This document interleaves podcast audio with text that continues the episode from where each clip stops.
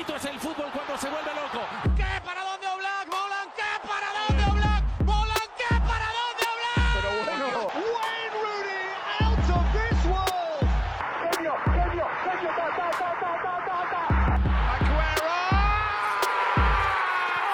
Iniesta de mi vida. Gol, gol, Bueno, bienvenidos a este nuevo episodio del Arco. Hoy, eh, jornada de fútbol, intersemanal encima. Estoy aquí con los dos de siempre, Javi y Jorge, ¿Qué tal? Los Hola, muy buenas. los gemelos del resplandor. Y después, Diego Hola, buenas. y Álvaro. Hola, ¿qué tal? Y bueno, vamos a empezar. Eh, hemos tenido jornada entre semana porque no ha habido competiciones europeas. Entonces, primero, Sevilla-Valencia, eh, 1-1. Encima falló un penalti Gaya, que bueno, ahora hablaremos también de todos los penaltis que ha habido fallados. ¿Cómo visteis este partido? Bueno, pues fue un partido de locura, vaya. Eh, 1-1, como bien has dicho tú, Ángel, marcó eh, Cavani, que por cierto está, está ahora enrachado, ya es su tercer gol en liga, ¿no? Y que además fue buen gol, aunque bastante cagada del portero, hay que decir también, con una salida mala, pero fue un partidazo que tuvo de todo y con ese final que fue... De locura. Sí, de locura y de suspense total, que encima hasta el minuto 100... 115. Joder, Se dieron chaval. 15 minutos Joder, chaval. de descuento. Flipas. Así que, nada, fue, fue increíble. Y al final con ese penalti, que al final se quedó el partido en empate, que se lo podía haber llevado el, el Valencia, ahí al final. ¿Cómo lo visteis vosotros? Bueno, yo eh, vi el partido entero, eh, me parece un partidazo. Tenía muchas ganas de ver el duelo en el banquillo entre Gattuso y Sampaoli, porque son dos entrenadores que le ponen mucho carácter a su juego. Y bueno, para mí la primera parte del Valencia fue superior al Sevilla. Y luego ya en la segunda, eh, el Sevilla ya eh, empujó más hacia la portería rival. Y después de conseguir el empate, para mí incluso se merecía hasta remontar el partido porque estaba llegando mucho, apretando ya al Valencia, le estaba poniendo contra las cuerdas. Y luego llegó esa jugada del final, en la que salió Kluivert a la contra. Y una jugada muy extraña, porque al principio el árbitro le echó roja al Papo Gómez, pero luego después revisó, le quitó la roja, eh, le puso la roja, creo que era Quique Salas, Quique Salas, Sí, y pitó penalti. que el pobre se fue to tocado y bajo. Sí, realmente yo creo que nadie sabe lo que estaba pasando. No, nadie sabía lo Así que estaba pasando. Pero bueno. Y luego, pues, eh, claro, no estaba Cavani en el campo, que era, yo creo, el experto ya más experto en el Valencia en penaltis. Y tiró Gaya y falló, y, pero bueno, yo creo que podemos decir que el resultado fue justo. Sí, la segunda parte del Sevilla bastante bien y esto demuestra que ya parece que va mejorando el físico del Sevilla. Y luego lo de la expulsión, aunque hay algo de polémica, eh, creo que actuó bien el árbitro porque si ves las imágenes se ve que no pita hasta que no acaba la jugada, por lo tanto sí que puede hacer ese retroceso de eh, expulsar a uno y no a otro. Y bueno, siguiente partido, Getafe. Eh, Bilbao, viéndolo ahora, ha habido 10 amarillas en este partido. Y seguro que 8 son al Getafe. En la Sí. primera parte sacó Bueno, como 7 solo al Getafe. Hay 6 al Getafe, 4 al, Pues al Bilbao. O sea, una auténtica locura también. Goles de Aleyá y Munir para el Getafe. Y de eh, Iñaki Williams y Raúl García, asistencia de Nico Williams. Sí, los, sí, Williams Que, que eso iba a decir, que se hace una jugada increíble. los Williams están Está tocando bastante, la puerta para Luis Enrique. A ver bastante si lo a tope. No la está ya. tocando la puerta y la está, la está tirando. La ha tirado ya. La tira con el ariete. Tú estuviste en el estadio, ¿no, Jorge, viéndolo? Sí, allí estuve y, y bastante bien. La verdad, el Getafe eh, otra vez parecía que salía a empatar. Eh, nos encontramos con un tempranero gol de Iñaki Williams, por cierto. Un pase increíble de Ander Herrera. Y un que se la- control tremendo de y- Iñaki también. Sí, sí, fue un golazo. Y, y luego el Getafe supo, supo recomponerse, por decirlo así.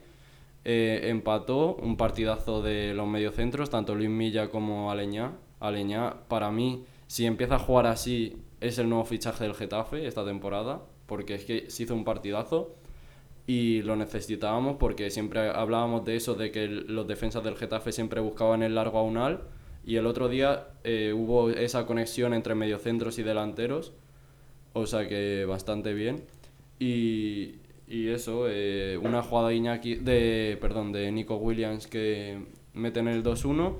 Luego tienen una mayoral que mm, me cago en él porque se la regaló e intentó sacar la jugada a Unai Simón y se la regala y está fuera de la portería dos metros y en vez de tirar se pone a controlar, eh, se embolica y llega eh, Íñigo Martínez y se la quita. Y luego Munir, el poco tiempo que salió, demostrando que quiere jugar más minutos, aunque se ha lesionado, pero metió un gol y, y empató el partido. A lo que dices, Jorge, sí que es verdad que el Getafe supo llevar la medida contra un equipo muy difícil, que es el, el Athletic Club. Pero hay que recordar que esta filosofía ¿no? de empates de, de Quique Sánchez Flores no está siendo muy efectiva porque ahora mismo el Getafe se encuentra a un punto del descenso. Y el próximo partido, que luego lo hablaremos de él, es contra el Celta. Huele a Balaídos, empate también, huele empate. que es un, un estadio y un lugar muy difícil para, Sí, para pero- sacar los tres puntos, que yo creo que es eh, vital ¿no? para, el, para el Getafe. Sí, pero al Getafe Balaídos nunca se la ha dado mal. De hecho, el año pasado justo fue el partido en el que selló su permanencia y ya a partir de ese momento Quique volvió a la senda del empate, a puntuar y punto. Y sí, es un partido difícil el que nos espera, luego hablaremos de él. Y respecto a lo que decías, eh, sí, esto es lo que venimos hablando. Si vas a empatar al final, te caes. Mira, yo creo que lo más importante de este partido del Getafe contra el Athletic es que es la primera vez en la temporada que se ve que el Getafe puede ganar el partido. Porque se vio un Getafe muy suelto, con muchas opciones, no solo balones arriba unal, los mediocentros estuvieron muy bien, eh, saliendo también a la contra, con pases al hueco.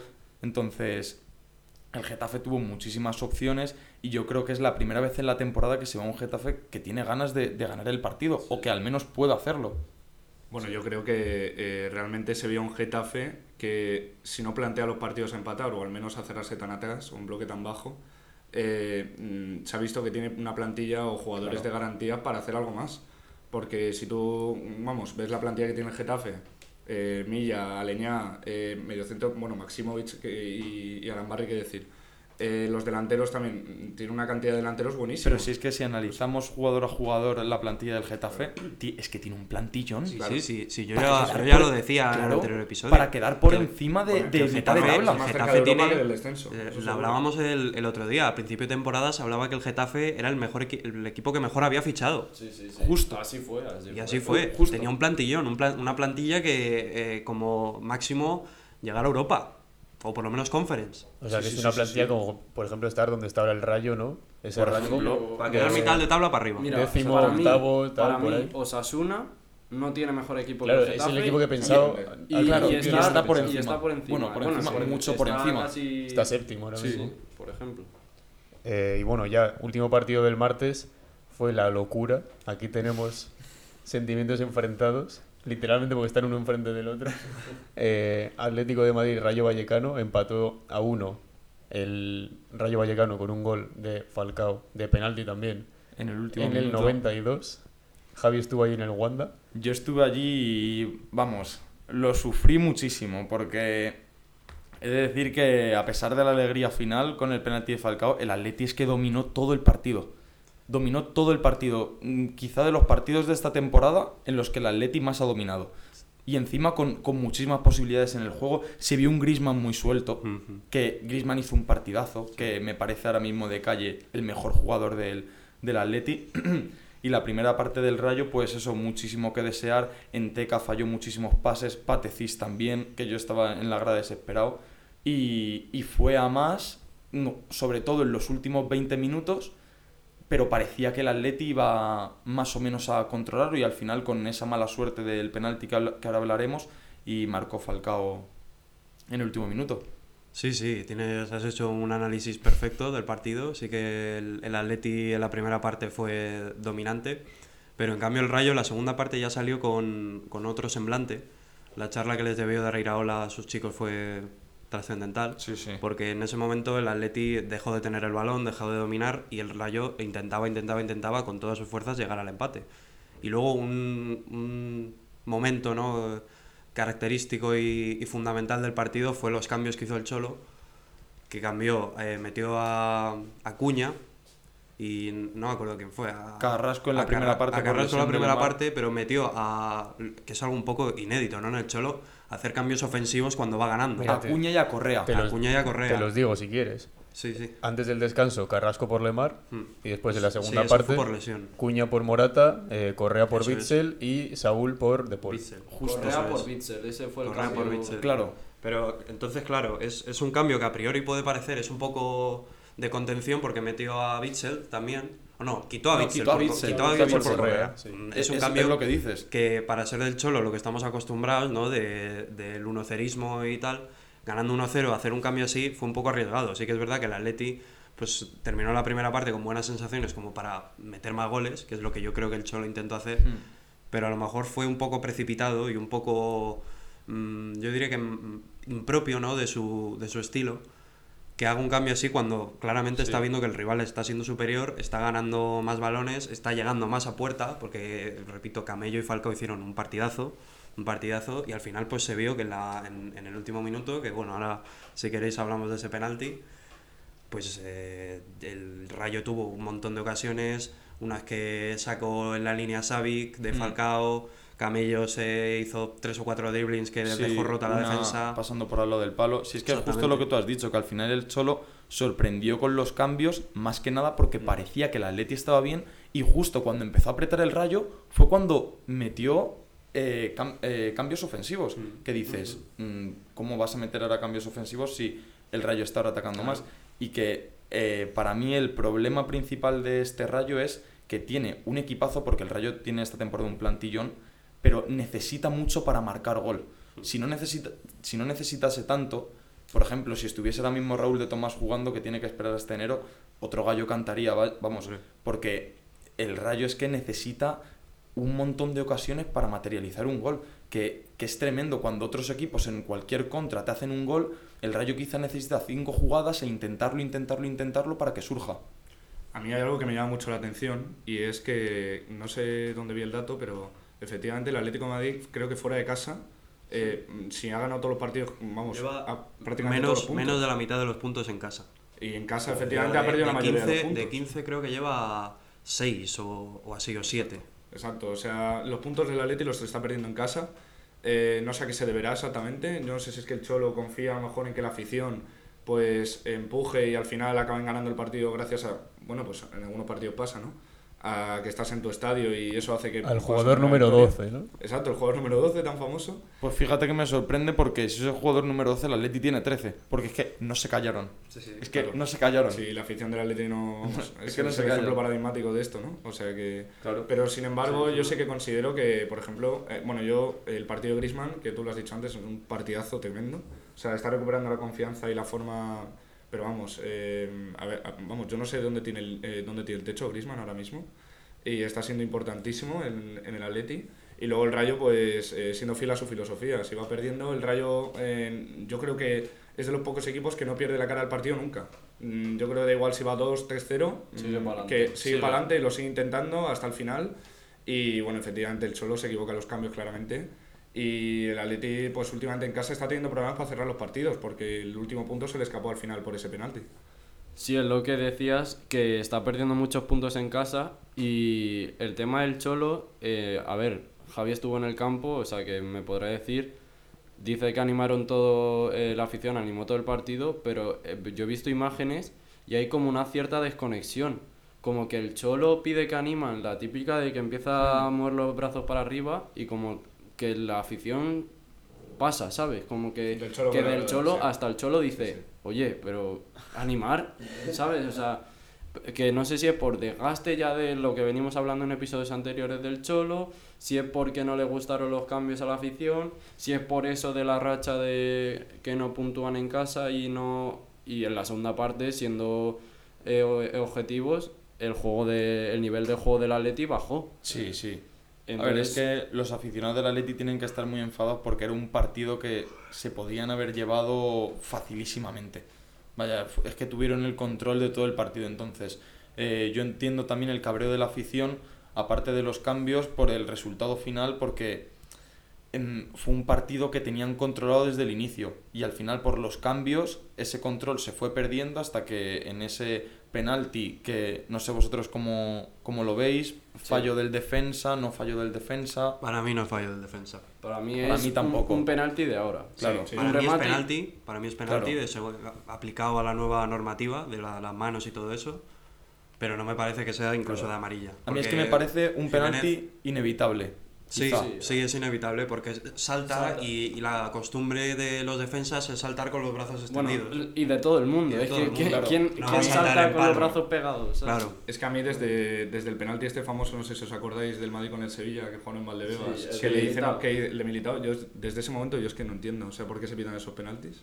Pero Eh, con los lo brazos que- extendidos. Lo que no- parece no- un poco es que se piten todas las manos y los agarrones no se revisen. Porque, por ejemplo, a Morata, para mí, le hacen un penalti clarísimo, Sí, Bayú, exacto. que le tira de la camiseta cuando está rematando y no se, y no se revisa. O sea, pero no- Sí, como sí, el de. Morata, muchos. O sea, no sé Sí, qué tienen sí, con, los- es con las que manos. no se revisa. Si esto, bueno, ya no sé si visteis Sí, las la- declaraciones sí. de Morata después del la vara partido. de medir del Atleti es diferente. o algo Claro, claro, es que, o sea, cuando hay una... que a mí me... yo estoy a favor del VAR y que se revisen las jugadas, pero que se revisen todas las jugadas.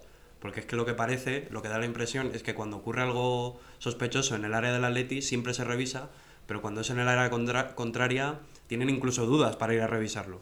A mí, Entonces- a mí lo que me da la sensación con el VAR es que ni los propios aficionados sabemos cuándo se, se aplica el VAR y cuándo no.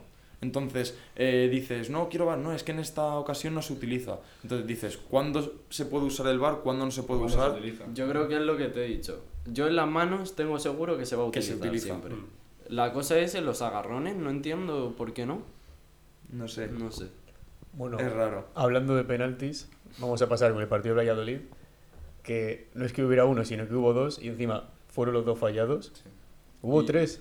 Y uno metido, sí. Dos Claro, es que. fallados, el del Pero porque, los dos pero porque el de Yaguas pues, Claro. fue solo uno, pero Bueno, le hicieron sí, eso es. Claro, eso es, sí. Bueno, eh, hubo tres. eh, entonces, fueron dos fallados. Sergio León podría haber metido tres goles en cinco minutos, Sí. eh, pero falló el penalti ahí en medio. Y el Valladolid ya gana 4-1 al Celta. Bastante sorprendente, ¿no? Sí, la verdad es que no esperaba ese resultado, yo, la verdad. Y yo que tengo un gran amigo del Celta, mm, que vio el partido, me comentó que, que el Celta no jugó su mejor partido, pero que aparte el Valladolid hizo muy buen partido. Y a mí el Valladolid en Getafe, cuando vino aquí, me gustó mucho y creo que es un equipo que va a estar peleando por ahí abajo, pero eh, Pacheta me gusta mucho y cómo está manejando el equipo también me gusta. eh, demostró eh, con un 4-1 al Celta, que es un gran equipo, que puede hacer las cosas bastante bien. A mí es Este- que el Valladolid, perdona, a mí es que el Valladolid eh, me parece que eh, comparado con otras temporadas, yo creo que eso se nota un poco lo que tú dices, Jorge, de Pacheta, el entrenador. A mí me parece que eh, la forma de jugar al fútbol mm, mm, y demás y de plantear los partidos, a mí me parece que es de un equipo que aspira más que a luchar por el descenso. Y luego, pues, mm, sin embargo, yo sí que pude ver un rato del partido. Es verdad que el Celta, bueno, el Celta siempre te va a hacer ocasiones porque es un gran equipo. Y el Valladolid ganó, y ganó bien, 4-1, pero realmente ganó eh, porque fue muy preciso y aprovechó muy bien sus ocasiones. Porque yo creo que fue de los partidos en los que el Valladolid generó menos ataque. Y aún así fue el que partido que, que ganó más claramente. Sí, sí, sí. Y bueno, respecto a, mm, al, al, al equipo al Bucela, al equipo bucelano, eh, decir que mm, hay un jugador que me gusta muchísimo, eh, que es Sergio León. Me parece un delantero que mm, tiene nivelazo, eh, de verdad. No será porque es ex del Betis. Puede ser, también. No, no, pero a mí siempre me ha gustado mucho y, y bueno, a pesar de ese penalti fallos, eh, me parece, por ejemplo, que eso demuestra el carácter que tiene, que se redime metiendo gol después. Y encima con el buen portero que es Marchesín, pues tiene mucho mérito, ¿no? A mí me parece mucho flow David Villa, eh, Sergio Sí, León. Sí, sí. Así bajito, rápido, que te marca golazos.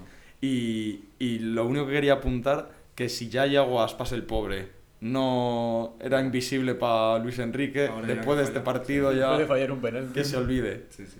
Y bueno, vamos a hablar de la Real porque se han puesto terceros. Después del empate entre el Cádiz y el Betis y el empate entre el Atleti y el Rayo, se colocan ahí terceros eh, en un partido 1-0 en casa contra el Mallorca, gol de Miquel Merino.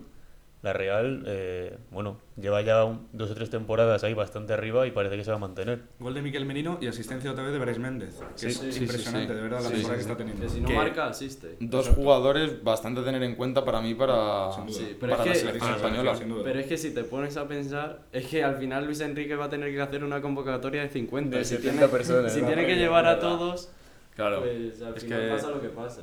Es difícil, pero, pero sí, la Real que lleva, como decías tú Ángel, lleva unos cuantos años ahí arriba, parece que este año está siendo el, el de la consagración, sobre todo también en, en Europa League, que va, que va sobrado, y en Liga, sobre todo este año parece que los equipos eh, vascos tienen, tienen equipazos y tienen un nivel eh, muy competitivo, la verdad. Sí, además eh, supo aguantar muy bien porque marcó el gol muy pronto Minuto 4, sí. Y, y eso también le hace consagrarse como un buen equipo. El hecho de que en partidos así sufridos, incluso le metió un gol que tuvo que anular el VAR el Mallorca, al final lo termina sacando y al final eso es lo que te da estar ahí arriba en la liga, tener consistencia, jugar partidos muy completos y no eh, irse del partido en ningún momento. Sí, porque por ejemplo hay otros equipos, eh, yo creo que al Madrid le ha pasado varias veces, que marcan un gol muy pronto, en plan minuto 2 o algo así, y, y bueno, al Madrid le pasa también muchas veces que, ti- que tiende a relajarse. Sí, sí, Sí, tiende a relajarse y al final en el minuto 35 les acaban metiendo el empate. Totalmente. Es que es muy difícil. Y se lo juegan en la segunda mitad. Es muy difícil meterle un gol a la Real Sociedad Sí. este año. Es Sí. complicadísimo. Y además, eh, bueno, quiero apuntar que metió un gol en el, mitu- en el minuto 4 muy pronto, después de haberse retrasado el partido por el fallecimiento Sí, de un aficionado en la grada. O sea, Sí, que no fue un golpe emocional para el equipo, ni mucho menos, porque Pero- en el minuto 4 eh, marcó gol. Pero sí lo sí, sería, pero supieron o sí, pero, redimirse. exacto. Hmm. Al final la Digamos- victoria va para él. Sí, Exacto. eso es, eso es. Digamos que esa buena actuación de su equipo fue Sí. por un motivo y fue para, Sí, sí, sí. para Y- dedicársela por ¿Y lo que menos. fue de, de un infarto? Sí, esto que estamos teniendo últimamente en el fútbol. Porque en, en Getafe En- también pasó. Y en sí, Elche. en Elche, Y en Elche en también. En Elche, Ah, está habiendo muchos la infartos típica de o- Ledesma, mareos. Sí. cruzándose el campo. Sí, Sí, Sí, sí, sí, lo bueno, a ver, esto ha pasado, es lo que hablaba con Diego ayer, esto ha pasado toda la vida en el fútbol, de mareos y tal, porque Mm. tanta gente, al final hay mucha gente que le da un bajón de tensión Sí, sí, o sí. cualquier otra cosa, pero al final lo bueno que eh, ha desarrollado el fútbol es que ahora se paran los partidos y se atiende lo que verdaderamente es importante, que es esa, La, la esa vida humana. situación, Claro. esa situación, no, no el partido, no merece la pena seguir con el partido si se está muriendo un aficionado en la grada. Efectivamente. Y bueno, para terminar con los partidos del miércoles, eh, Elche Real Madrid, que aquí pone 0-3, pero podría haber sido 0-19. Entonces, eh, bueno, le anularon tres goles al Madrid. Luego ha dicho la liga que el de Álava estaba mal anulado, según el AS. Y bueno, el Madrid les ha dicho que muy bien, pero que cuidadito. Bien chato, que no vuelva a pasar. Les ha dicho, o sea, les ha dicho que muy bien prácticamente por- porque El han, florentino, ¿no? les ha dicho que muy bien porque han quedado Les ha dado la 0-3. palmadita a la le ha espalda. puesto mirada a Florentino. Y el dedito. Si no, si no hubieran quedado 0-3, no les dice que muy bien. Les Hombre. monta, les monta un pollo interesante. Entonces, gol de Benzema, gol de Fede también. Y gol de Asensio al final. Bueno, Rodrigo con dos asistencias. Entonces, eh, buen partido para el Madrid, bastante fácil también con un Elche Sí. que está pues al final de la tabla. ¿Y cómo visteis este? Le anularon dos a Benzema, ¿no? Sí. Dos a Benzema Dos. Dos a Benzema y uno a Álava. y sí. uno, eso es. Eh, a ver, el Madrid, pues básicamente es la tónica que hablábamos de cuando el clásico, cuando hacíamos el programa del clásico, que un equipo muy compacto, que te sabe aguantar muy bien las segundas partes y encima que tiene jugadores de tantísima calidad como Benzema y Rodrigo ayer, por ejemplo, que, que es que marcan la diferencia. Y contra un Elche que va último, puede ser, ¿no? Sí, Con sí, tre- sí. tres, tres puntos creo que tiene. sí. Entonces, partido fácil. mm, se salvó de la goleada el Elche por, por los goles anulados al Madrid. Y, y el Madrid muy bien. Yo vi a un Madrid muy, muy compacto, la verdad. Es que el Real Madrid era el único equipo que no había perdido y el Elche el único equipo que no había Que no ganado. había- Entonces era bastante una situación ahí bastante graciosa. Pero sí es verdad que mm, estos partidos yo eh, considero que el Madrid, eso le pasa a veces, que después de un partido importante, bueno, en Liga en este caso suele ser contra el Barcelona, en el Clásico, por ejemplo, que el Madrid ganó 3-1, ganó bien, eh, se coloca tres puntos por encima del Barcelona y viene a priori un partido fácil con el Elche y puedes tender a confiarte o, o a relajarte. Y yo creo que el Madrid lo que demostró es que lo que le dijo Ancelotti, o lo que transmitió Ancelotti a sus jugadores, es que no se relajaran. Que era un partido para ganar, y yo creo que eso se vio desde el minuto uno. En 20 minutos en Madrid le podía haber metido al Elche tres o cuatro goles. Porque eh, realmente la concentración que transmitía el equipo, eh, la forma de jugar, eh, iban a por el partido, no, vamos, eh, esta- estaban concentrados al 100% y, y nada, y, y al final, pues bueno, es verdad los goles anulados por el VAR, que es verdad que el de Álava luego se ha visto que, que era gol, que era gol legal, pero bueno, realmente luego el Madrid siguió empujando y empujando, que incluso le podía haber bajado la moral los goles anulados por el VAR y, y el Elche, que al final hasta el minuto, no sé qué minuto era, iba 0-1, o sea que podía haber incluso pinchado al Madrid, pero bueno. Que se hizo un paradón Lunin, Y sí, y- y que, es, que le habían anulado es. ahí dos goles al Madrid Sí, sí. y le... Sí, y- uno de, un y- tiro y de casi la izquierda, ¿no? de cabezazo. Un cabezazo, Un de- cabezazo. De, Clerc que se paró Lunin ahí se paró de una Lunin. manera impresionante y Que podía haber sido es el que funcionó hasta el portero. Podía haber sido en el Real Madrid ahora mismo yo no veo fisuras, yo no veo fisuras. Sí, y sí. bueno, volvió a marcar Fede también, que no para. O sea, Que a ver si va a ser al final top a ver 3. si va a ser el mejor jugador Desde de que, la, le, de desde la que le dijo del Ancelotti que tirara... A mí, mm, si me permitís, me recuerda este Fede Valverde un poco al Marcos Llorente de 2021. Un centrocampista a priori centrocampista, ¿no? Que juega un poco más adelantado y que Sí. está teniendo una cuenta goleadora que, bueno, supongo que ya lo habréis oído, que apostó con Ancelotti que si llegaba goles. A diez a- goles. a 10 goles, Se iba así, ¿no? que se iba, si no Ancelotti. y al final, pues mira, Y lleva seis, ¿no? O siete. Sí, sí, por ahí. Y, y recuerdo que Marco Llorente en 2021 marcó, no sé si 11 goles, 12 goles, Sí, o algo sí, así. sí, que lo- para ser un centrocampista. Es que eh, yo creo que lo más importante ahora mismo de Fede es la confianza. Mm. Tiene una confianza en él mismo, como, como decían muchos de sus compañeros. Se ha pasado de, de pajarito a halcón.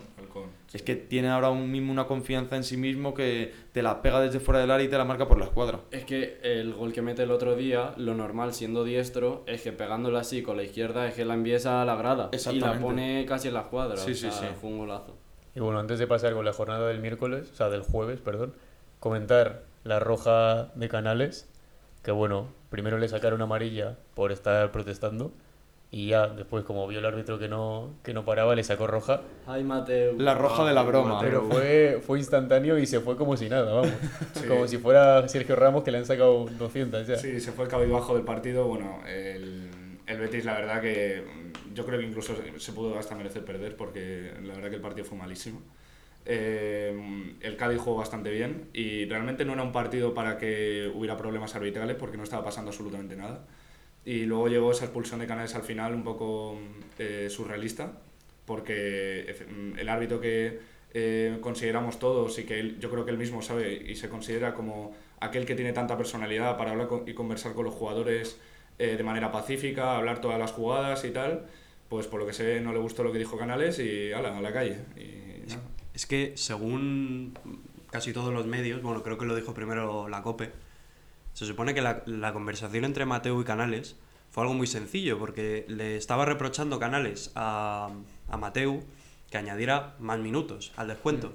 Y Mateo se picó, con, si me permitís la licencia, Se puede decir, sí. se picó y le dijo, vuelve, le sacó la amarilla por protestar, porque él le insistía a Canales. Y luego le dijo, vuelve a hablarme y te saco la segunda. Y le- entonces le reprochó Canales a Mateu que si se queja de que le estoy hablando yo, entonces tú no vengas a preguntar por mi familia cuando estoy jugando en el partido. Y es una cosa que ya, pues, bueno, cualquiera que vea el día después lo sabe, porque Sí, son sí, sí. fetiches de, de Mateu, que Mateu es un, un tío muy majo, que se pone a hablar eh, en los túneles de vestuarios, incluso a veces en el mismo partido con los jugadores, porque tiene contacto, tiene cercanía con ellos y se pone a hablar. Entonces fue como una especie de reproche que a lo mejor a Mateu le sentó mal y dijo, sí, pues como te he dicho que, que te callaras, pues ahora te saco la segunda amarilla y te expulso. Es que es un poco como un, sinsen- un sinsentido. Claro. O sea, es expulsar a un jugador por algo que haces tú a menudo. O sea, Sí, sí. es el Es- árbitro es hipócrita. que más. Es hipo- Sí, sí, justo, sí. es hipócrita. Es el árbitro que más habla de la liga y expulsas a un jugador por hablar. Claro. Es que no lo entiendo. A todo esto no le quita también responsabilidad a Canales, que se podía haber callado. bueno, eso Porque, también. cierto, porque al final el, el, el Betis tiene un partido importante con el Atleti Sí. y no va a estar Canales. Y eso al exactamente. final le hace un flaco favor a su equipo. Por cierto, la expulsión de Canales, la primera expulsión de Canales en toda su carrera. Y, y ha sido por una ¿Por qué? ¿Y por qué tontería. tontería? Sí, es que es buencha. Sí, es que es buen Es chaval. buen Siempre Es hay buen- solo dos buenchas, Es pero buen chico. A mí me ha recordado esto ahora pensándolo. eh, no sé si habéis visto alguna vez este vídeo, pero una vez en la NBA hubo una expulsión eh, creo que fue en el año 2000 o algo así, o por ahí, Rashid Wallace, Maldini. en los, Rashid Wallace en los Blazers, le echaron una técnica, o sea, Rashid Wallace creo que es el jugador que más técnicas tiene en la historia de la NBA, porque no se callaba básicamente. Le echaron una técnica y luego como que, como que Rashid Wallace se quedó mirando al árbitro sin decirle nada, solo mirándole durante un minuto. Iba andando por la cancha mirándole. Escucha, a mí, me Así- mira, a mí me mira Rashid Wallace durante un minuto y salgo corriendo, ¿eh? Así estamos nosotros con esta información de Amway, porque, porque no tenemos ni puta idea Es que ninguno. fue buenísimo. Mirándole fijamente durante un minuto. Pero es que fue buenísimo porque se quedó mirándole y sin decirle nada del árbitro le echó la segunda técnica y le echó del partido. Y vino un compañero y el árbitro llevaba un micro y, y le dijo, dijo algo en plan, le he dicho que si seguía amenazándome le iba a echar, no sé qué. Pero no le dijo ni una palabra. Amenaza Sí. visual. Anthony Daimiel en el podcast, chavales. Hay veces, si es que hay veces que los árbitros eh, de esta de la figura superior, de superioridad se pasan de... Justo. Eso, Y- eso iba a decir. Dicen que no me has hecho caso, pues venga, a la calle. Luego os Sí, enseño el vídeo porque es buenísimo. Pues como ese, ese principio ¿no? de jerarquía, de que sí. al árbitro es como alguien No superior al futbolista. Sí. Y hay, hay, claro, hay, hay dudas a veces, porque es como un, un árbitro que se le pone un jugador a esta distancia a encararse y no le saca ni Claro. amarilla, en cambio otro que, que le dice, si va a añadir un minuto más, se le saca amarilla, pues Es que también luego eso, como es tan depende, subjetivo... depende de cada uno. de- y depende algunos- también del momento. En el caso, el caso de Mateu, yo creo que empieza ya a oler un poco a chamusquina. Porque últimamente está protagonizando unas cosas muy raras. Porque yo no sé si os acordáis que hace poco salió, no me acuerdo de qué medio, pero salieron unas conversaciones en el túnel de vestuario entre Mateo y un futbolista en el que decía. Creo que era un ¿Con quién era? Sí, con, que era Unal. Con Unal, con Unal. Con Unal. Que le decía algo como en plan. No me Eh, hagas. eh, No me hagas expulsarte o algo así, le algo dijo, así ¿no? le decía. Le dijo, eh, te perdono. Eh, Te perdonó sí. la expulsión. Te Claro. perdono la expulsión, no me jodas ahora. Sí, o ¿Sabes? algo así, sí. Y eso, eso es como. ¿Por qué coño le Sí. perdona la expulsión? ¿Sabes? Claro, pero eso Y lo dice ahora- también lo que, lo que tú decías. Sí, en de- una conversación coloquial, ¿no? Claro. de- pero es que, a ver, eh, al igual que te saca una amarilla por protestarte, también es coño, es que es un, es un árbitro. Claro, y yo- yo también no, creo que- No me parece eh, profesionalmente lícito que un árbitro le perdone una expulsión a un jugador y que encima le diga, "En- encima que te he No perdonado, jodas". no sé qué, no me jodas ahora, ¿sabes? Y ahora, eh, por ejemplo, pasa esto de que, ah, o sea, en el túnel de vestuario es un ciudadano raso, ¿vale? Y en, y en, en el campo, que como debe ser, pero debe ser siempre porque es el árbitro, porque me protestes un poquito y no sé qué y, y- y me reproches una cosa, te saco la roja. Me parece un poco eh, muy extraño de Mateo y... Sí, sí. bueno, me voy a callar porque... Bueno, ya sabemos, es que ya sabemos cómo es Mateo, tanto para lo bueno como para lo malo también. Y a mí lo que más me llama la atención es que realmente, hombre, los árbitros también son seres humanos y evidentemente hay partidos que son muy complicados de pitar. Y si tú me dijeras que el Cádiz Betis hubiera sido un partido difícil, pero es que no había, no había pasado absolutamente nada y el árbitro parecía, vamos, eh, Quiso tener su cabreadísimo. minuto de gloria. Claro, eh, yo creo que lo de Mateo de salir en las portadas es que le gusta mucho. Y bueno, eh, la pregunta del millón, que yo creo que esa es la típica pregunta que se hace todo el mundo, es que si en vez de Canales, yo que sé, fuera un jugador del Madrid o del Barça, Ah, pues, pues es ¿qué, qué hubiera pasado? Pues te lo digo yo, Es que la que igualmente. se hubiera montado la mundial. Porque es que es una expulsión totalmente absurda. Exacto. Porque es que igualmente, es que Canales, tío, es un, un tío normal, Sí. un tío majete, que no ha... Claro, es que si me dices que a que- lo que mejor le han sacado tres Costa, amarillas claro, en toda su carrera, no lo han expulsado nunca. Costa. Es que claro, Y, y justo pasa esto que, claro, a, quien, a cualquiera que no haya visto el partido dicen, eh, Canales expulsado. Claro. Y se te queda una cara de tonto de cómo. que- ¿qué habrá y, y hecho? sin ver el ¿Cómo? partido, ves el vídeo de la expulsión y ya te queda ya, dices... Sí, ¿Vosotros sí, sí. ¿Preferís a un árbitro como Mateo o un árbitro como Pierluigi Colina, que estaba loco? Madre mía. No sé, pues no sé qué Madre mía. Pues te digo yo, Hombre, yo yo cualquiera. Pf, yo cualquiera que no fuera Mateo, Yo, si no, si no te importa, yo prefiero un árbitro que pite bien, que en la Liga Española eso es complicado, verdad. yo creo que ninguno. Bueno, pasando a la jornada de ayer, primero, Almería-Girona 3-2, empezó el Almería ganando 3-0. Hubo también dos penaltis, uno, o sea, los dos para el Girona, uno lo falló Stuart y el otro lo marcó. Eh, primero, decir, del Almería, el gol de Embarba, Ujú. una auténtica locura, la verdad. Yo creo que el, el gol de la liga. Sí, es lo que iba a decir, o sea, de, de Al menos momento... el gol de la jornada. Y se pega una hostia a Juan Carlos, tú, no sé si lo habéis visto el portero de... se da una hostia tú que, que es en plan, sí, un golazo, pero está bien. Y bueno, Jorge viene con la data, ¿no? Sí. Eh, querría decir lo del penalti de Stuani, que es el, penal, el primer penalti fallado por Estuani después de haber tirado 17 y ha marcado todos en, toda la, en todas las veces que ha jugado en la liga. Y otro dato, estamos hablando de penaltis en este episodio, ha habido 15 de 38 penaltis fallados en esta liga o parados por los porteros, que es algo eh, eh, a O sea, destacar. ha habido 38 penaltis. 38 penaltis y y, se han. Tirados y 15, Y se, han 15 se han fallado. Por lo tanto, supone un 40% de los penaltis fallados. Y es algo que me sorprende porque es que cada vez se lo ponen peor a los porteros. Porque con el tema de lo de la línea, de no poder eh, adelantarse, es algo que me parece bastante. eh, un dato bastante mm, Curioso. curioso porque es que no pueden hacer mucho más los porteros. No, no, eh, pero es que no, había, no me había parado yo a pensar en esa norma que, hostia, es verdad, en plan, es que 15 penaltis parados de, 18, de 38 es muchísimo. Y más con la norma de no poder adelantarse de la línea, los dos pies encima, que también te digo que se han dado penaltis como válido en los que no han pisado la línea. Igual que se han dado penaltis como válido eh, y han pasado los defensas el, el cuadrado del área.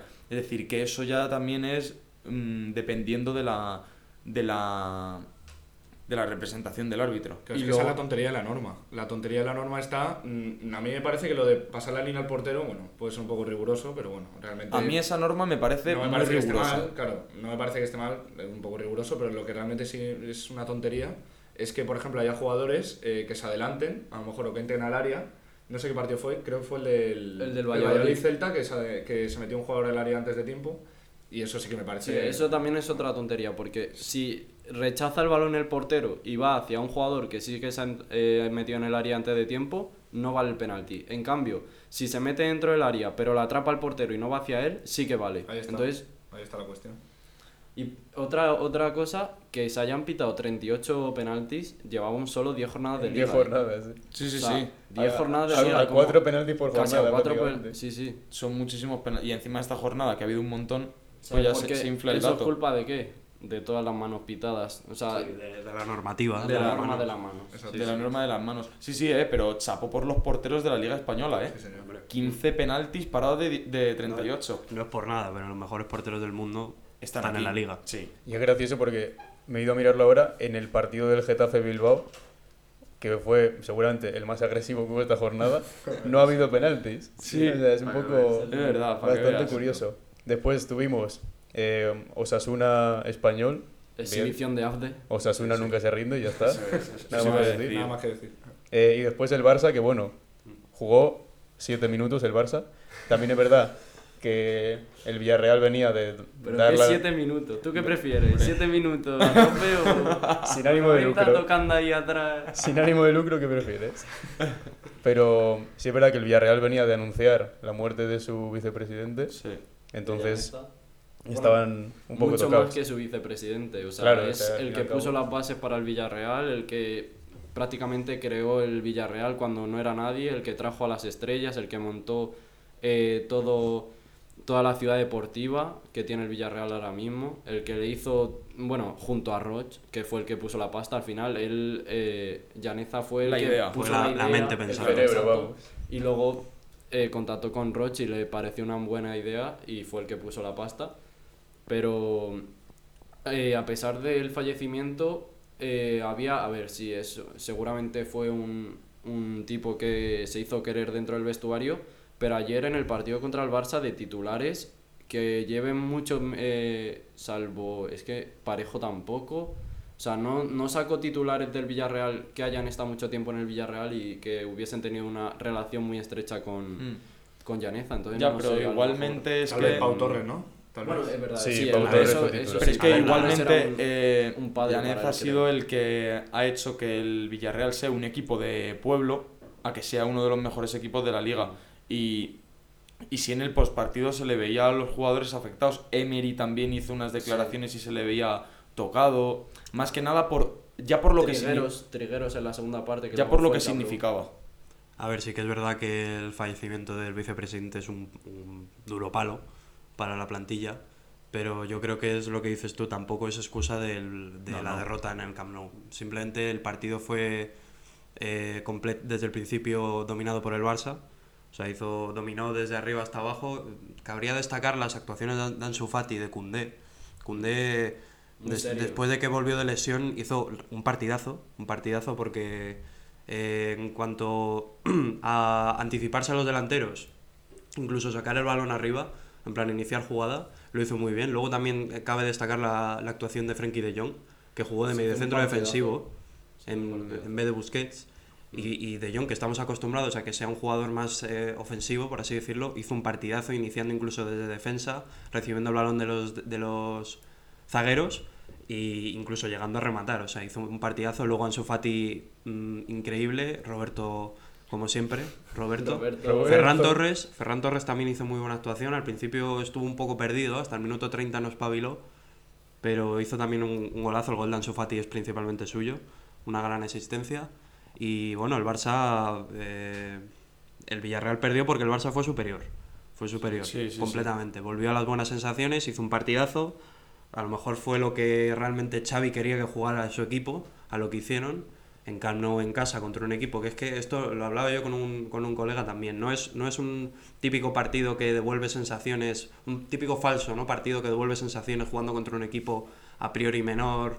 Es un equipo es un partido exigente porque era contra todo un Villarreal que sí que es verdad que venía un poco con un mazazo anímico después de esto pero es el Villarreal al fin y al cabo es un equipo de mm, por no decir rival directo ¿sabes? Y entonces hizo un, el Barça hizo un muy buen partido, ganando 3-0, además, además dominando, fue un chorreo del Barcelona en su casa, que yo creo que, quién sabe, a lo mejor para la épica en la Champions puede venir hasta bien.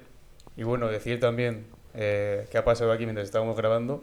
Sí. Una de las asistencias de Lewandowski fue a Gaby, que le acaban de dar el Golden Boy, ¿no? Sí. El premio. Así que bueno, se ha llevado el Copa y el Golden Una Boy. asistencia a Lewandowski. fue Sí, una asistencia. sí, sí. ¿Y qué, que qué he le has dicho? al Que has dicho, al una de las. Ah, dicho asistencias de. Lewandowski fue a Gaby. Joder, vale, pues eso. Entonces, eh, pues nada, buen partido del Barça también. Lo he- me he dado cuenta antes, los dos líderes de la liga, los dos que están arriba, han ganado 3-0 y Sí. pudiendo haber ganado por más seguramente los dos. Yo, y otra cosa que quería decir del Villarreal es que a pesar de, de la, la noticia, la mala noticia, ese mazazo anímico antes del partido, con el equipo que tiene, o sea, no solo de este partido, partidos anteriores se está dejando muchos puntos. Y ya son creo que cinco eh, respecto a Europa. Y me parece que el Villarreal tiene un equipo, eh, después de Barça, Madrid y Atleti, es el mejor, pero con mucha diferencia. O sea, el cuarto, o sea, mm, comparado con la Real y, y con Athletic Club, que son los que están ahí, digo de, no digo de jugadores, digo de presupuesto. Es el que ser. después de la temporada anterior, con todo lo que ganaron en Champions, seguro han tenido mucho más presupuesto. Puede por lo ser, tanto, puede ser. eh, me parece el mejor equipo después de Madrid, Barça y Atleti. Sí, bueno, hay que tener en cuenta que en el partido de ayer el Villarreal tenía muchas bajas. Las bajas eran, yo creo, importantísimas porque era Foyz en defensa, luego Coquelán y Gerard Moreno. Y, pero evidentemente, aún así, eh, claro, el, el Villarreal eh, tenía te bajas muy importantes, pero bueno, eh, igualmente me parece que no compitió. Eh, y eso me parece. A mí eso es lo que más me llama la atención porque el Villarreal se caracteriza siempre por competir. Ya lo vimos en la temporada en la que estuvo en Champions y llegó a semifinales. la ¿no? temporada pasada. Exacto, la temporada pasada. Sí, pero sí que es verdad que contra los equipos, los dos grandes de España, contra el Madrid y el Barça, es como que el Villarreal no termina de competir. Y, y fuera de casa, no sé qué le pasa esta temporada. Fuera de casa, como que se, Es que se esta pone temporada- a, a ir a por empa- a empatar. Es que esta temporada el Villarreal no lo estoy viendo tan bien eh, como la temporada pasada. Y no sé a qué se debe exactamente, pero efectivamente en casa sí que se le ve muy seguro y ya fuera de casa eh, pierde bastante. Eh, no es que salga a empatar, eh, tengo la sensación, bueno, eh, el Villarreal ya sabemos a lo que juega, eh, la posesión, eh, calmar los partidos mucho, pero realmente que para mí meter un gol le cuesta muchísimo. O Sí. sea, crear ocasiones, por ejemplo, Lo Celso tampoco estaba ayer, que se me olvidó decirlo, que me parece que también es un Vaya jugadorazo. clave, que es un es jugadorazo. O sea, al final también hay que considerar las circunstancias en las que está el Villarreal ahora mismo. Y luego, si eso evidentemente le sumas el fallecimiento de Llaneza, pues eh, pasó lo que pasó en el partido de ayer, ¿no? A ver, el Villarreal tenía muchas bajas y, y el Barça consiguió una victoria importantísima que no lo hemos nombrado ahora mismo, pero si no me falla la memoria, el Barça juega contra el Bilbao la próxima jornada, Champions contra el Bayern de Múnich y la próxima jornada de liga va a Mestalla. Es decir, que semana. quizás sea la peor semana del Barça de toda la temporada. Entonces, me parece también este resultado muy importante, eh, quizá no para salvar la temporada, pero, pero sí sobre todo para esta semana, que el Barça de buen nivel y que coja confianza. Para que, que por le ej- dé un impulso anímico. Claro, porque va a tener los partidos más importantes de la temporada porque eh, Bilbao y Valencia ya sabemos que son mm, rivales dificilísimos en la Liga Española y del Bayern que vamos a hablar, es que se juega estar en Champions o no. De hecho, tiene que ganarle si quiere seguir teniendo opciones. Entonces, eh, victoria importante del Barça y a ver qué tal lo hacen esta semana que va a ser complicado. Y bueno, ya para pasar a Premier, eh, antes de pasar con lo de Cristiano, que creo que nos va a llevar al menos 15 minutos, eh, primero ganó el Liverpool contra el West Ham, gol de Darwin Núñez, bien. Y vi un dato que superó, no sé quién fue, pero se puso como el jugador más rápido en, en la Sí, Premier, batió un récord de velocidad, sí. 38 kilómetros por hora. Sí. Darwin. Sí. Así que Joder. ahí está. Después, habiendo- los 100 millones. No, pero habi- habiendo estado Conversando Salah, Se han- No, se Mané- no meter a goles, pero correr, se han rentabilizado ya, ya, ya se han rentabilizado los 100 millones. Después el City Arsenal se aplazó porque bueno, el Arsenal jugó Europa League y Contra el PSV y ya está clasificado. Sí, Bueno, después de ganar. Así cierto, que ya el se Arsenal jugará. ha ganado todos los partidos, tanto de Premier y de, y de Europa League, y ha perdido uno solo. No ha empatado todavía y ha ganado todos los partidos. Sí, es verdad. En Premier perdió uno. Perdió uno. Y en el resto en Europa League pleno Todo de ganado. victorias y en Premier League desde lo que llevamos Y ya para hilarlo, el único partido que perdió en la Premier fue contra el Manchester United. El. Manchester es verdad, United. es verdad. el Manchester United que bueno, ganó sin, sin Cristiano Ronaldo al Tottenham en casa, eh, gol de Fred y de Bruno Fernández si no me equivoco. Y bueno, pues por lo que hemos podido saber, Ten Hag mandó calentar a Cristiano al descanso Y a Cristiano mucho. pues se cabreó tal y se fue al vestuario, luego en la charla del final ya no estaba tal. Entonces eh, yo creo que si lo ves desde el punto de vista de Cristiano, eh, al fin y al cabo eres un jugador que mucha gente te considera el mejor jugador de la historia. O Una que leyenda. Claro, es Sí. que eres una leyenda. O al menos eh, no estás acabado, por decirlo así, porque sabemos que sigue rindiendo. A lo mejor no está al nivel ya de los, de los top 5, ¿sabes? Pero va a seguir rindiendo. Y luego, desde el punto de vista de los aficionados, obviamente es un gesto feísimo y también, bueno, también de cómo te caiga Cristiano, pues lo va a ser mejor o peor. Sí, Ángel, yo también pienso que Cristiano es una leyenda futbolística y es mm, ya no es solo uno de los mejores de la historia del fútbol, sino estuvo en el Levante durante muchos años de ser el mejor. O sea, yo creo que en, en los mejores de la historia pues hay cuatro nombres y entre ellos está el de Cristiano. El Mount Rushmore, ¿no? Los- Pero, pero yo, si me permitís decir una frase de meme ante esto, creo que a Cristiano le falta humildad. Le falta humildad. Porque a mí me parece muy bien que sea una leyenda y sea el jugador que es, que también merece respeto por la leyenda que es, pero está en un Manchester United que sabe cómo está. Que encima, mm, ayer, mm, si, si pensara más en, en colectivamente, se debería alegrar, porque su, su equipo ganó contra un rival directo 2-0 y encima ganando sobradamente. Claro que, o sea, lo que menos necesita el United es que pasen estas Eh, cosas. Exactamente, están- exactamente. te y luego, eh, exacto. Y luego, eh, mucho que ponen en redes sociales de que pronto vamos a estar unidos, de que tal, no sé cuál. Y tú, im- imagínate la imagen que da ahora Cristiano para la gente joven. ¿Vale? Ya, imagínate que esa gente joven, esos chavales del United que están saliendo de la cantera, ven a Cristiano, vale, sí, que ha hecho esto, lo otro, tal, ha ganado Champions, tal. Pero le ven ahora, como es, y dicen, tío, yo no quiero ser como este. Que, que cree que es el, el mejor jugador, que le tienen que hacer la cama, que le tienen que mimar y le tienen que hacer de todo, y que se, se pica como un crío cuando va a salir a calentar en el descanso. Que, Claro, o sea, en el descuento. Encima viene de dar como un muy buen ejemplo en muy buenos equipos. O sea, viene de dar muy buen ejemplo cuando era más joven en, en Pero, ese, en pero- ese United que ganó la digo, Premier. digo, tú imagínate, eres un chaval del, del Manchester, que sale, Sí, ¿vale? sí, por eso, Con o todo sea- lo que ello conlleva, unos chavales pues que están ya en un equipo, ganan mucha pasta, son chulos, son no sé qué. Que un tío de 38 años que tiene casi, se vaya en el 89 picado al descanso, o sea, al, al vestuario, y que encima no se quede ni, a la- ni al- en el vestuario para el- la charla post partido, de una imagen pésima. De, ya no solo a nivel profesional, sino a nivel de equipo. De, se supone que tú eres el líder, tú eres la imagen que todos los chavales, incluso no chavales, otros jugadores, te ven idolatrado porque eres un puto ídolo para todo el mundo. Y de repente haces estas actuaciones que te desmeritizan un montón. Te quitan como persona un huevo. La cosa es, eh, yo nunca he estado en un vestuario con Cristiano, la verdad. Y De no sé momento. cómo, cómo ha sido, no sé cómo es el De trato, momento. pero he leído información que discrepa un poco con lo tuyo de eso de que le falta humildad.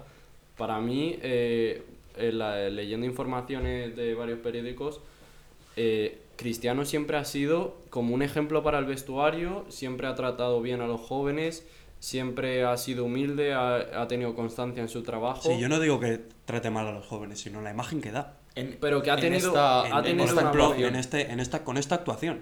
Sí, ¿sabes? pero es o por una- ejemplo, ya, esto mejor- no es la primera vez que lo hizo, que, que sí que vale, no es lo mismo, pero por ejemplo contra el Rayo en, en pretemporada también lo hizo, y lo hizo en la segunda parte. O sea, ya Sí, pero- se supo que no iba a jugar y dijo, pues yo en la segunda parte me voy, y se fue. Lo que me refiero es que es de cara al público, como, a ver, que es donde debería actuar bien, porque al final lo que, de ver- lo que vende de verdad es lo que sale en cámara. Y al final estas actuaciones mm, son lo que le van a juzgar. No, no puede ser un humilde, un referente dentro del vestuario a lo callado y luego de cara al público ser, como dice Diego, eh, nada humilde y tal. O sea, para mí tienes que demostrarlo tanto dentro como fuera. Pero Yo creo que es más, o sea, tiene más mérito demostrarlo cuando tu equipo va mal, porque, o sea, es lo que estaba diciendo. Cuando, o sea, es, es un jugador que siempre ha dado muy buen ejemplo. Cuando al, al- su primera época del United, cuando ganan la Premier, todo el mundo como que le quiere un montón. Luego cuando se va al Madrid, hay mucha gente que cuando un equipo, cuando un jugador así se va a un equipo que ya está muy bien, entonces eh, como que se enfadan con él, pero igualmente en el Madrid siempre ha dado muy buen ejemplo y no han habido problemas. En la Juventus igual, o sea, en la Juventus eh, sí es verdad que no ha tenido el éxito que tuvo en el Madrid, pero sí, o sea, al final la afición no ha tenido ningún Sí, problema con pero él. si da- ahora en el United llega un equipo que está a un muy bajo nivel comparado con los equipos a los que viene y ahí es cuando tiene que demostrar que es un líder y que es un gran jugador. Pero si te das cuenta, eh, todos los finales, salvo la primera etapa del Manchester United cuando se viene a- al Real Madrid, porque fue con una final de Champions, casi que todas las fina- eh, todos los finales de cada etapa no han sido los mejores. Porque con el Madrid me acuerdo que después, justo encima, después de ganar una Champions, da una entrevista a pie de campo a Rodri Fáez, donde dice ya hablaremos, tal, no sé qué, que no fue la mejor forma de comunicarlo. Nada. Eh, eh, con la Juve igual no, no quiso continuar y tuvo algún rifirrafe con Allegri. O sea, ya es como... Y luego, en referencia a esta etapa, el trato de Ten Hag. ¿Es algo que, que opináis? Yo lo que iba a decir, y que a mí me parece importantísimo, es eh, lo mal que está gestionando Ronaldo eh, desde este verano hasta ahora. Lo está gestionando fatal, porque la manera en la que quería salir el United, cuando vio que evidentemente no se clasificaba para Champions, y que ya no solo por el prestigio que te da tu nombre, ser cristiano, eh, Mr. Champions League, eh, no estar en la Champions, en tus últimos años de carrera, pues querer darte un homenaje, sino, ya no solo eso, sino ya los contratos publicitarios o el dinero que se puede llevar o tú o tu agente por estar en, en la máxima competición. Y Ronaldo se quería marchar, no lo consiguió, lo gestionó para mí muy mal, porque para empezar elegir un equipo que, bueno, yo sinceramente me sorprende mucho, pero bueno, oye, eh, que era el Atlético de Madrid, no se marchó, eh, la imagen que dio fue muy mala, las cosas como son, y yo creo que ahora Ten Hag, respecto a lo que tú dices, es que los- eh, se lo está haciendo pagar. Para mí se lo está haciendo pagar y, y ahora Ronaldo ve que no tiene salida y que se ha quedado en un equipo que yo creo que si lo hubiera gestionado mejor y hubiera a lo mejor mm, no a lo mejor no he dicho que no quería salir pero a lo mejor haberlo filtrado menos o, o haberlo dejado más calmado o haberlo gestionado con anterioridad y incluso tal vez hubiera conseguido salir pero es que eh, si ahora nos fijamos en el, en el Manchester United que ni siquiera le echa de menos porque es que si tú me dijeras que ahora el United está echando de Es que menos está ganando Ronaldo, sin Cristiano. pero es que está jugando mejor y todo. Entonces, pues Es que ese es a el mí, problema. Claro, a mí personalmente a mí me da muchísima pena porque es un jugador que me encanta, me gusta muchísimo. Es, mm, si no mi jugador favorito de mis jugadores favoritos, pero es verdad que desde que se fue del Madrid está gestionando estos últimos años de su carrera, los está gestionando mal. Sí, yo, yo estoy de acuerdo contigo, Álvaro. Eh, primero de todo, da igual que seas Messi o Cristiano, ningún futbolista es mayor que es más que el entrenador. Exacto. El entrenador Y que el equipo ya, vamos, ni y te que el cuento. equipo ya ni te cuento. Entonces, lo que dices tú, que Cristiano gestionó muy mal su salida, se quería ir, por así decirlo, por la puerta de atrás del Manchester, como que- quería huir. Sí. Porque dijo, yo en este meollo que me he metido en Europa League y fatal, yo me voy y no quiero saber nada de vosotros, ¿sabes? Sin ningún tipo de respeto, que bueno, eso ya es debatible. Pero eh, Ten Hag eso lo vio lógicamente, porque lo vio todo el mundo, porque ya eh, ofrecerse hasta el Atlético de Madrid me parece ya una acción a la desesperada. Que bueno, luego dicen por ahí que no se ofreció, que fue el Cholo, que bueno, eso ya eh, sería motivo para otro episodio. Pero eh, Ten Hag, efectivamente, como dices tú Álvaro, se la está devolviendo. Y con razón se la está devolviendo. Porque un futbolista, da igual que seas Cristiano Messi o el, o el mismísimo Maradona, no le puede hacer eso a un club. No le puede hacer eso. Y, y menos aún va a llegar con, con la alfombra roja a jugar todos los partidos, a ser titularísimo, a tenerle... Que sí, yo entiendo que se le merezca un poco de respeto por todo lo que ha hecho, porque Cristiano es una leyenda.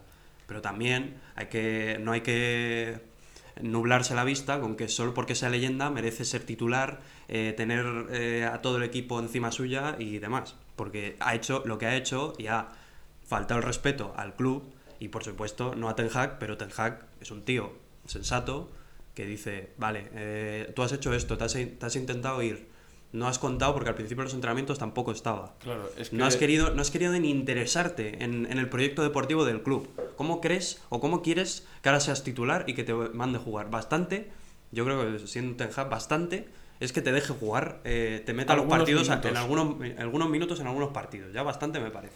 Es que, a ver, eh, estoy totalmente de acuerdo con lo que habéis dicho. eh, y, y es que yo creo que Cristiano se esperaba otra cosa con Ten Hag. Eh, se, se creía que iba a poder hacer lo que quisiera y que no iba a tener ninguna re- repercusión ninguna represalia por parte del entrenador. Y se está viendo que sí, lo que estáis diciendo, los rumores de salida desesperada, porque eso era una huida desesperada, porque cuando vio que el equipo entraba en Europa League, yo creo que Cristiano tuvo que entrar en cólera, diciendo yo me voy de aquí. Sobre todo luego los primeros entrenamientos sin ir. Es que lo ha gestionado muy mal.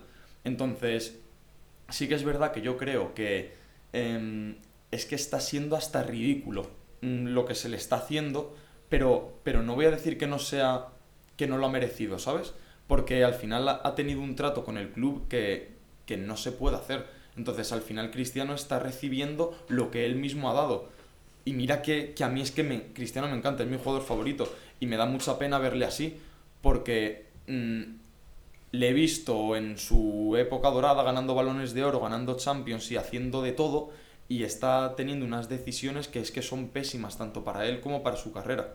Yo también creo que lo merece, pero la forma en la que se está revelando Ten Hag, eh, creo que no es la mejor. Quizás sea exagerada. Mm, eh, no sé si porque es Ten Hag, porque no ha tenido casi relación con Cristiano, pero por ejemplo, imaginaos que sigue a día de hoy Cristiano en el Madrid, con Ancelotti.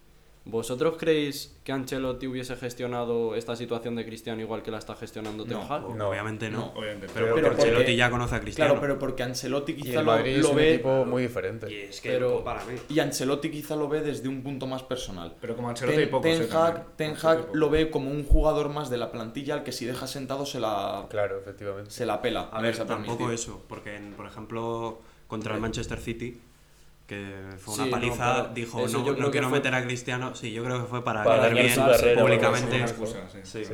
Pero yo creo que también un poco de, mm, de mm, comprensión ¿no? por parte de Cristiano es que el, el Manchester United, hablando con, por ejemplo con, en comparación con el Madrid, absolutamente no es nada lo mismo, el Madrid y el Manchester. Pero sí que es verdad que el Manchester, a nivel de nacional de Inglaterra, es un equipo comparable con el Madrid, que a principio de esta temporada, ya no hablamos de la, de la anterior, que fue una campaña un poco desastrosa y tal, sino las expectativas de estar fichando a Anthony, a Casemiro, a Lisandro Martínez, dejándose millones y millones en, en, a priori buenos fichajes. Pues claro, eso Cristiano a lo mejor lo vio como, bueno, puede ser, ¿qué tal?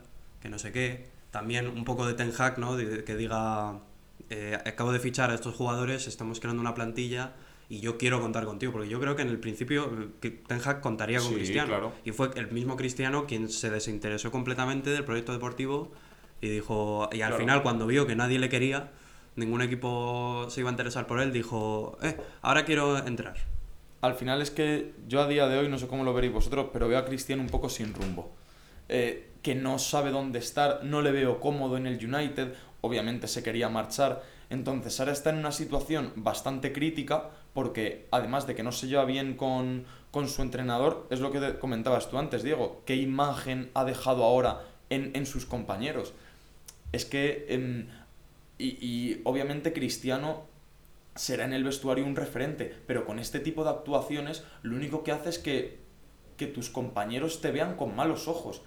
Entonces, mm, yo creo que Cristiano se tiene que quitar de encima el cartelón de leyenda, que obviamente lo es, y, y pensar que ya está en la fase final de su carrera, intentar eh, velar por un bien común, que es su equipo. Entonces, mm, como también comentaba Ángel antes, es que esto que ha pasado es lo peor que le, que le puede pasar al United, porque es un equipo encima nuevo, con, con nue- nuevos fichajes, nuevo entrenador, que no se sabe muy bien a qué va a aspirar esta temporada. En- entonces, eh, tener ahora un conflicto dentro del vestuario es lo que peor le viene. También te Es digo, que a través de sus elecciones, o sea, desde que se marchó del Madrid, Ronaldo ha ido eligiendo tanto equipos, ha tomado decisiones importantes también, Muy pero malas. desde ese momento, desde ese momento hasta ahora, mm, ya, bueno, si juntamos ya las elecciones erróneas que ha tomado evidentemente, eh, ya no solo de equipos, sino también a la hora de dar una imagen y demás, como figura importante que es Cristiano, sino también si solo juntamos al bajón físico de la edad, es que Ronaldo al final se ha ido cavando su propia tumba. Porque al final, fíjate en qué, en qué situación nos encontramos ahora, que es que estamos hablando de Cristiano.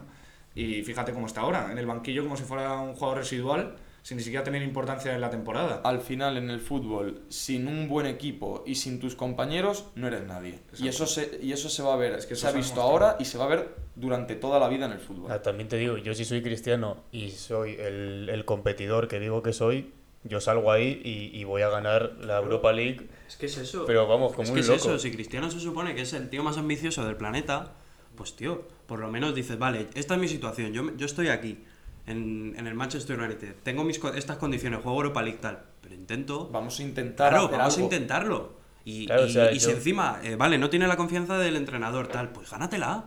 Gánatela, no te vayas en el minuto 89 al, al vestuario, recojas tus cosas, te des la duchita y cuando vengan todos ya te has ido. Porque así das una imagen, que es lo que he dicho antes, pésima para esa, es- esa reconstrucción. Y además es, es algo que es que solo le perjudica.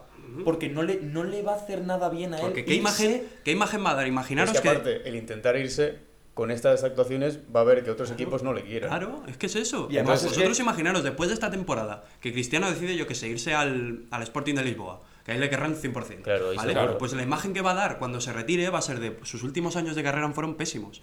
Fueron de, de, de niñato. Y, y hablando de fracasos en competiciones deportivas, porque claro, se fue a la Juventus y ya sabemos cómo está la Juventus y el United también sabemos cómo está ahora mismo, pero eh, imaginaos por un momento si Portugal no llega a clasificarse para el Mundial. O sea, el Ya, desastre bueno, ahora sería- mismo bueno. sería estratosférico, porque ahora mismo Ronaldo tiene al menos la oportunidad de hacer un buen Mundial. papel en el Mundial. Es que, por ejemplo, ahora que comentabas lo de las decisiones de Cristiano, Cristiano se fue a la Juventus, en una Juventus ya muy mermada y con sus mejores jugadores en sus últimos años de carrera. Y ahora ha ido a un United para intentar rememorar viejos tiempos, un un United que la temporada pasada se pensaba que iba a hacer Y más. que se está renovando pero- a la vez. y que se Claro. está renovando, pero al final mm, ha llegado un equipo que está en, en construcción. No es un equipo que vaya a optar a títulos ya. Quizás es un título que opta a títulos dentro de dos temporadas, que es lo que no tiene Cristiano, tiempo. Entonces, Cristiano lo que necesitaba al salir del Madrid era otro proyecto ganador, y es lo que no ha conseguido.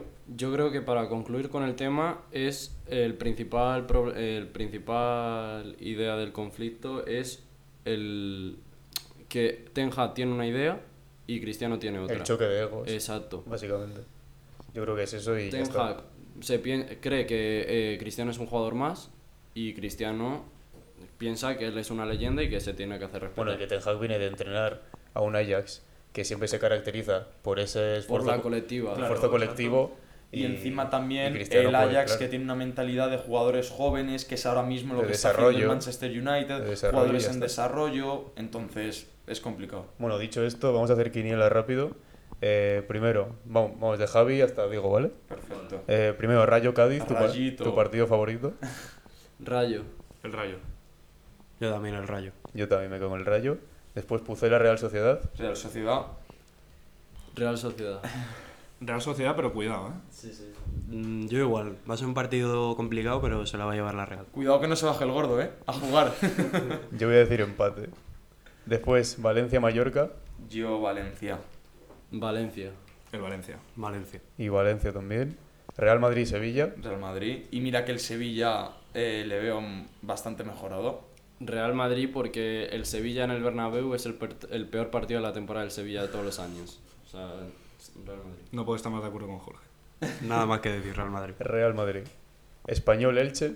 Yo me quedo con el español. Yo aquí mm, voy a decir Elche, venga, a ver ¿Primera si... victoria? Sí, primera victoria. Ojo. Yo también digo Elche. Yo voy a decir empate. Yo iba a decir empate también. Eh, Betis Atleti. Pues fíjate que me pinta empate. Muy buen partido. ¿eh? No sé por qué me pinta empate.